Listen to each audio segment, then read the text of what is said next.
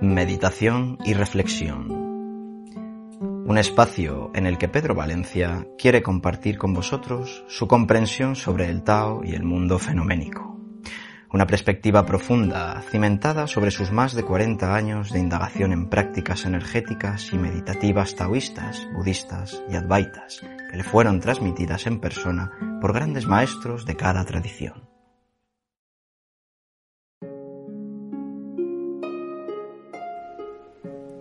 El cerebro abdominal. Primera parte. Ahora hemos oído hablar del cerebro abdominal.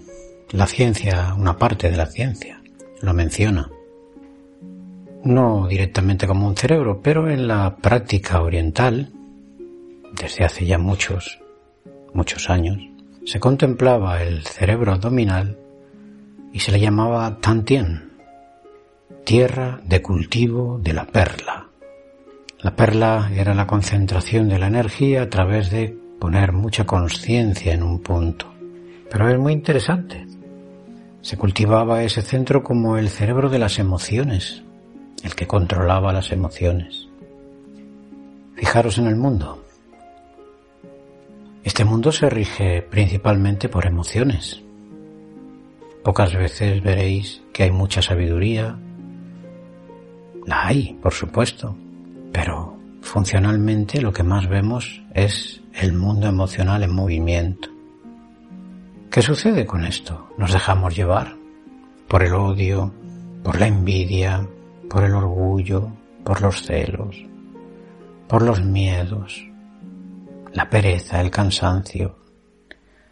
Nos dejamos llevar por la ira, por la cólera, por los cambios de humor, por las sensaciones de ansiedad, de vacío, la pena y la tristeza.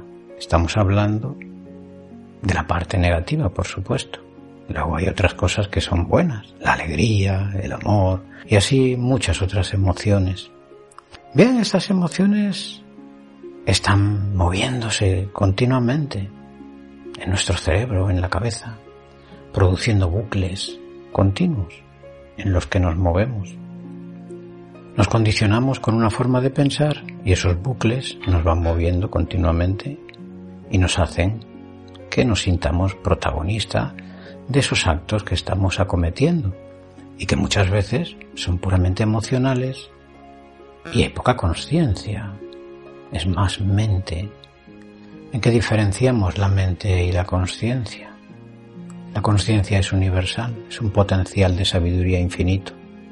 Nos hace ser conscientes. Si no hubiese conciencia no podríamos ser conscientes.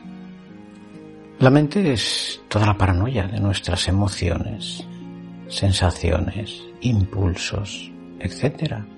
Va creando lo que llamamos el ego, nuestra forma de sentir, de pensar. Recordar muchas veces la frase de yo soy así y no voy a cambiar. ¿Mm? Bueno, se ha adaptado al patrón que ha cogido y ha condicionado el personaje que está actuando en esta película, que es la vida. Pero todo ese flujo de emociones que vienen y van, ¿lo vamos a encontrar acaso en el cerebro de la cabeza? Bueno, ahí se registran todas las impresiones, pero en realidad viene de ahí es muy interesante a veces contemplar la filosofía china, ¿no? Por ejemplo, cuando hay un dolor de cabeza, pues te suelen dar un calmante para que no te duela. En la medicina china, por ejemplo, se vería que, bueno, puede venir de vesícula biliar, puede venir del hígado, se ha bloqueado el canal y no está llegando bien la energía y el riego y se colapsa la cabeza. Bien, no es que esté a lo mejor el hígado enfermo o la vesícula biliar, ¿eh? simplemente se ha bloqueado por emociones. ¿Dónde almacenamos la ira? En el cuerpo. La cólera, todas esas emociones, todos esos cambios de humor vienen por un hígado que no está trabajando bien. O hereditariamente heredamos ya de nuestros padres esa historia. Y cuando a veces uno sufre de migrañas, alguno de los padres seguramente que también han tenido o tienen, o tienen un temperamento muy explosivo. Ese hígado que está adquiriendo continuamente información, la fue adquiriendo en el vientre de la madre, le fue traspasando y transmitiendo sus emociones de todos sus órganos. Ahora estamos hablando del hígado. Toda esa información que la madre en un momento dado tenía ira, tenía cambios de humor repentinos, esa información pasa de un hígado al otro, más el karma adquirido que hemos ido dejando por el camino, que la mente sigue atrapando. Cuando ese hígado explosiona, toda esa información se va a mover. ¿Quién lo va a recibir primero? El cerebro abdominal, que está captando toda la información ahí abajo. Está rigiendo toda esa zona de órganos y entrañas. El nervio vago va a transmitir directamente esa información hacia arriba y va a llegar a nuestro cerebro y va a decir, eh, directamente explotará en ira y en cólera y el carácter se acentuará. El hígado retraerá los tendones. Fijaos en los niños. Cuando no se salen con la suya, apretan los puños, apretan los dientes, patalean, chillan, rabian. El hígado está totalmente colapsado y alterado. En los adultos va más allá.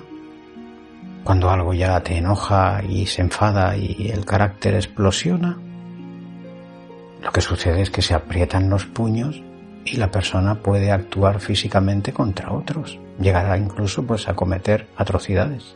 Se dejó llevar por la ira, dice la frase también. Es muy interesante cómo hemos ido ahí acumulando en ese almacén tanta rabia. ¿Y qué sucede?